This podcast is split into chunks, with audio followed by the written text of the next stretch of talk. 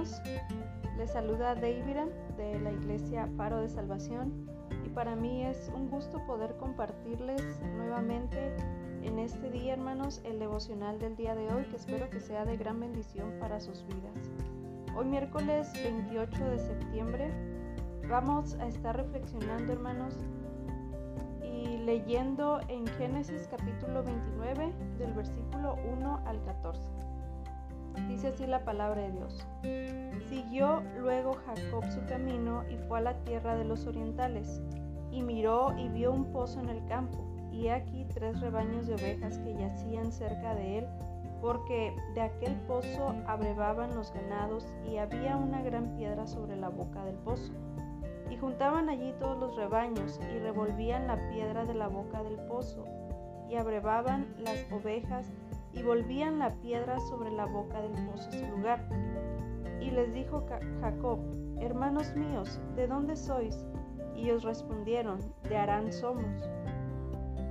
Él les dijo, ¿conocéis a Labán, hijo de Nacor? Y ellos dijeron, sí, le conocemos. Y les dijo, ¿está bien? Y ellos dijeron, bien, y he aquí Raquel su hija viene con las ovejas. Y él dijo, He aquí es aún muy de día, no es tiempo todavía de recoger el ganado. Abrevad las ovejas e id a apacentarlas.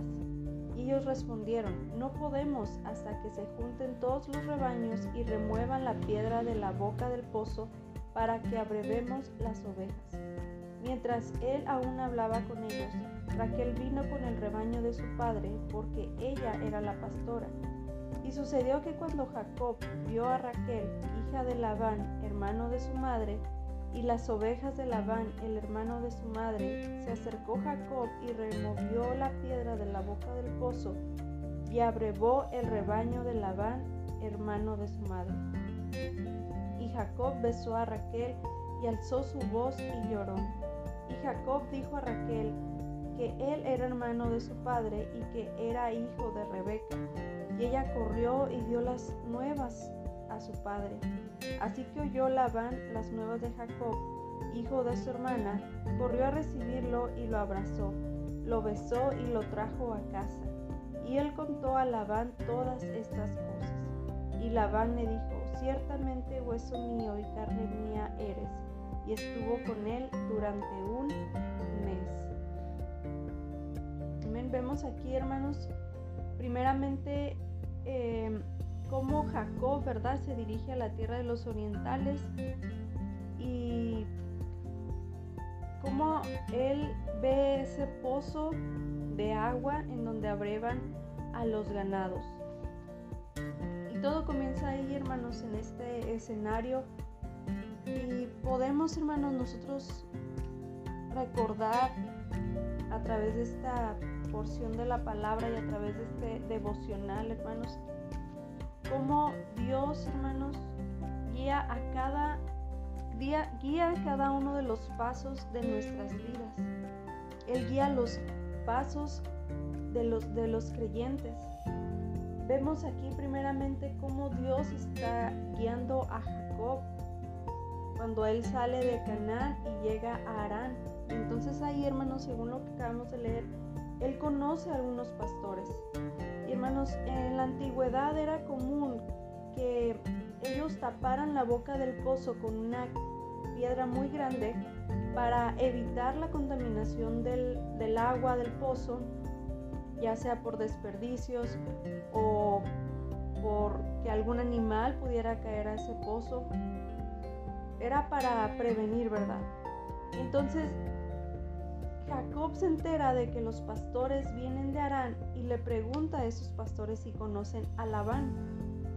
Y él, hermanos, eh, se siente muy gozoso al, recibir de ellos una respuesta afirmativa. Estos pastores le, le contestan, dicen, sí, sí lo conocemos. Y entonces dentro del corazón de Jacob, hermanos, hay un grande gozo. Imagínese usted que eh, no ha visto a su familia o no ha escuchado de su familia por mucho tiempo y el que le digan verdad esta noticia o esta respuesta yo creo que es algo que llenaría de gozo nuestro corazón. Y al oír que la hija de Labán viene con las ovejas, Jacob sugiere a los pastores darles de beber y apacentarlas. Pero estos pastores, hermanos, se niegan a hacerlo, pero pronto llega Raquel, hermanos, a esta, en esta escena, ¿verdad?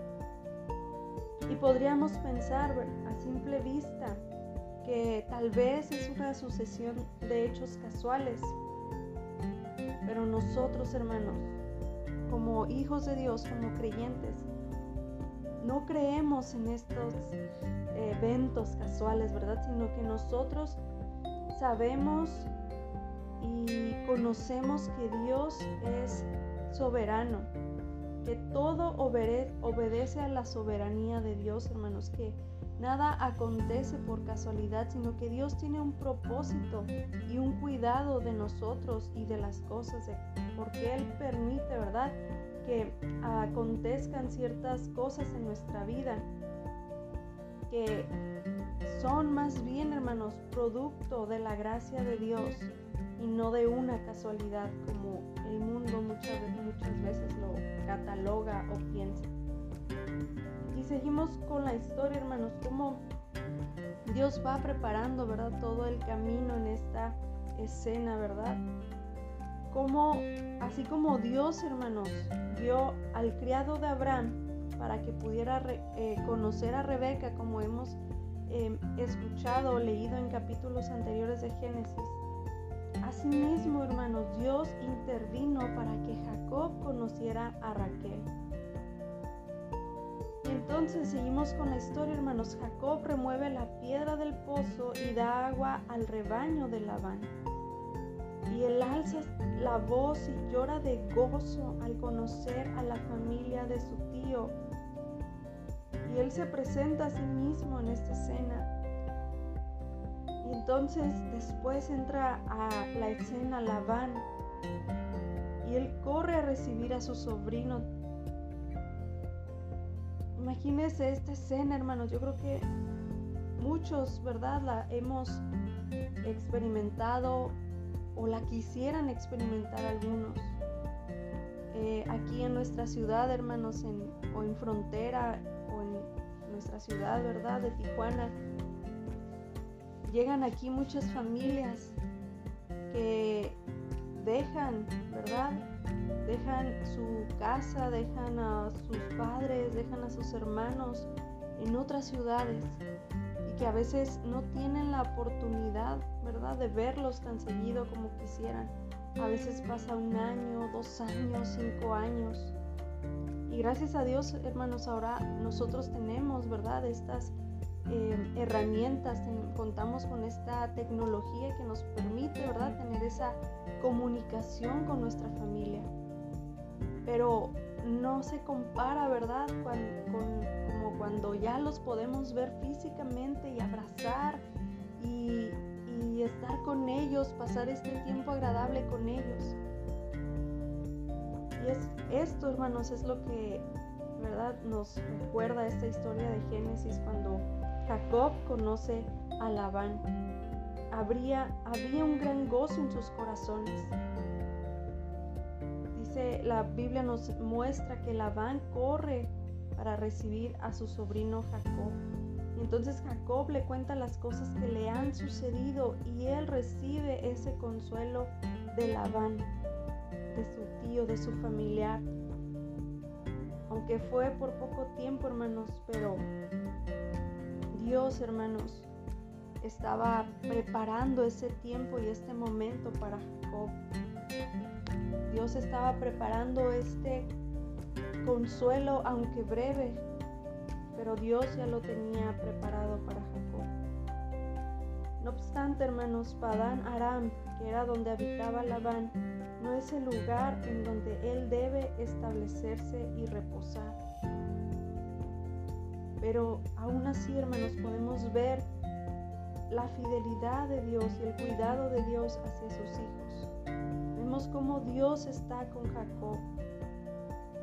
Vemos cómo Dios le muestra este consuelo a Jacob a través de la vida de su tío.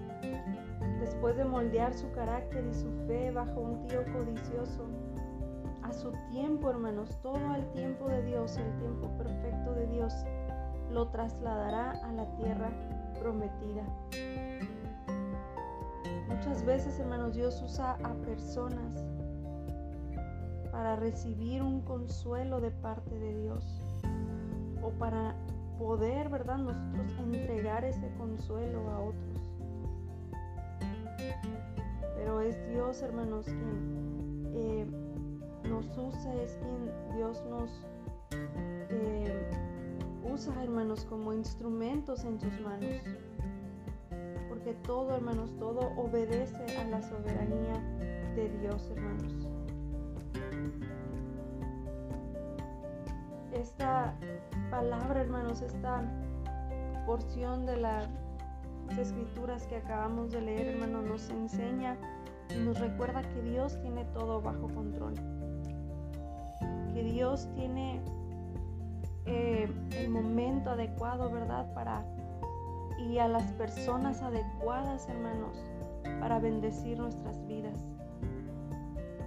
Hemos nosotros experimentado, hemos o hemos escuchado testimonios, hermanos, de cómo Dios pone a las personas correctas en el preciso momento, en el momento exacto cuando necesitamos, ¿verdad? De, esas personas, cuando necesitamos de esa ayuda. Y demos gracias a Dios, hermanos, por esas personas que Dios pone en nuestro camino. Así como Jacob, ¿verdad? Recibe ese, ese consuelo de parte de Dios a través de, de otras personas, de, en este caso de Labán y su tío. También, hermanos, demos gracias a Dios por esas personas de, de la fe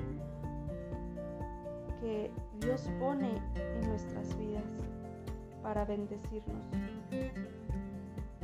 Hagamos una oración, hermanos. Primeramente dándole gracias a Dios, ¿verdad? Porque Él ha sido bueno. Señor, te damos muchas gracias porque tú eres bueno, Señor, y tú eres un Dios grande y un Dios poderoso y un Dios soberano. Sabemos que no existen, Señor, estas casualidades en nuestras vidas sino que tú actúas, Señor, conforme a tu perfecta voluntad. Nosotros, Señor, eh, queremos y ayúdanos, Señor, a confiar en que todo lo que ocurre, Señor, en nuestras vidas, a nuestro alrededor, es parte de tu plan divino, Señor. Ayúdanos a confiar en ti y en que tú obrarás y pondrás, Señor, a esas personas correctas, Señor, en nuestro camino, en el momento correcto y en el lugar correcto, Señor, para bendecir nuestras vidas o para nosotros poder bendecir, Señor, a otros. Poder, mi Dios, así como esta historia que acabamos de meditar, Señor, también poder ser, mi Dios, ese consuelo, Señor, para otros. Te damos muchas gracias, Señor, porque tú has decidido usar nuestras vidas, Señor. Gracias te damos, Señor, en el nombre de Jesús. Amén. Bueno, hermanos, espero que haya sido de gran bendición y no olvide seguir escuchándonos el día de mañana, primeramente Dios, con un devocional más. Dios les bendiga.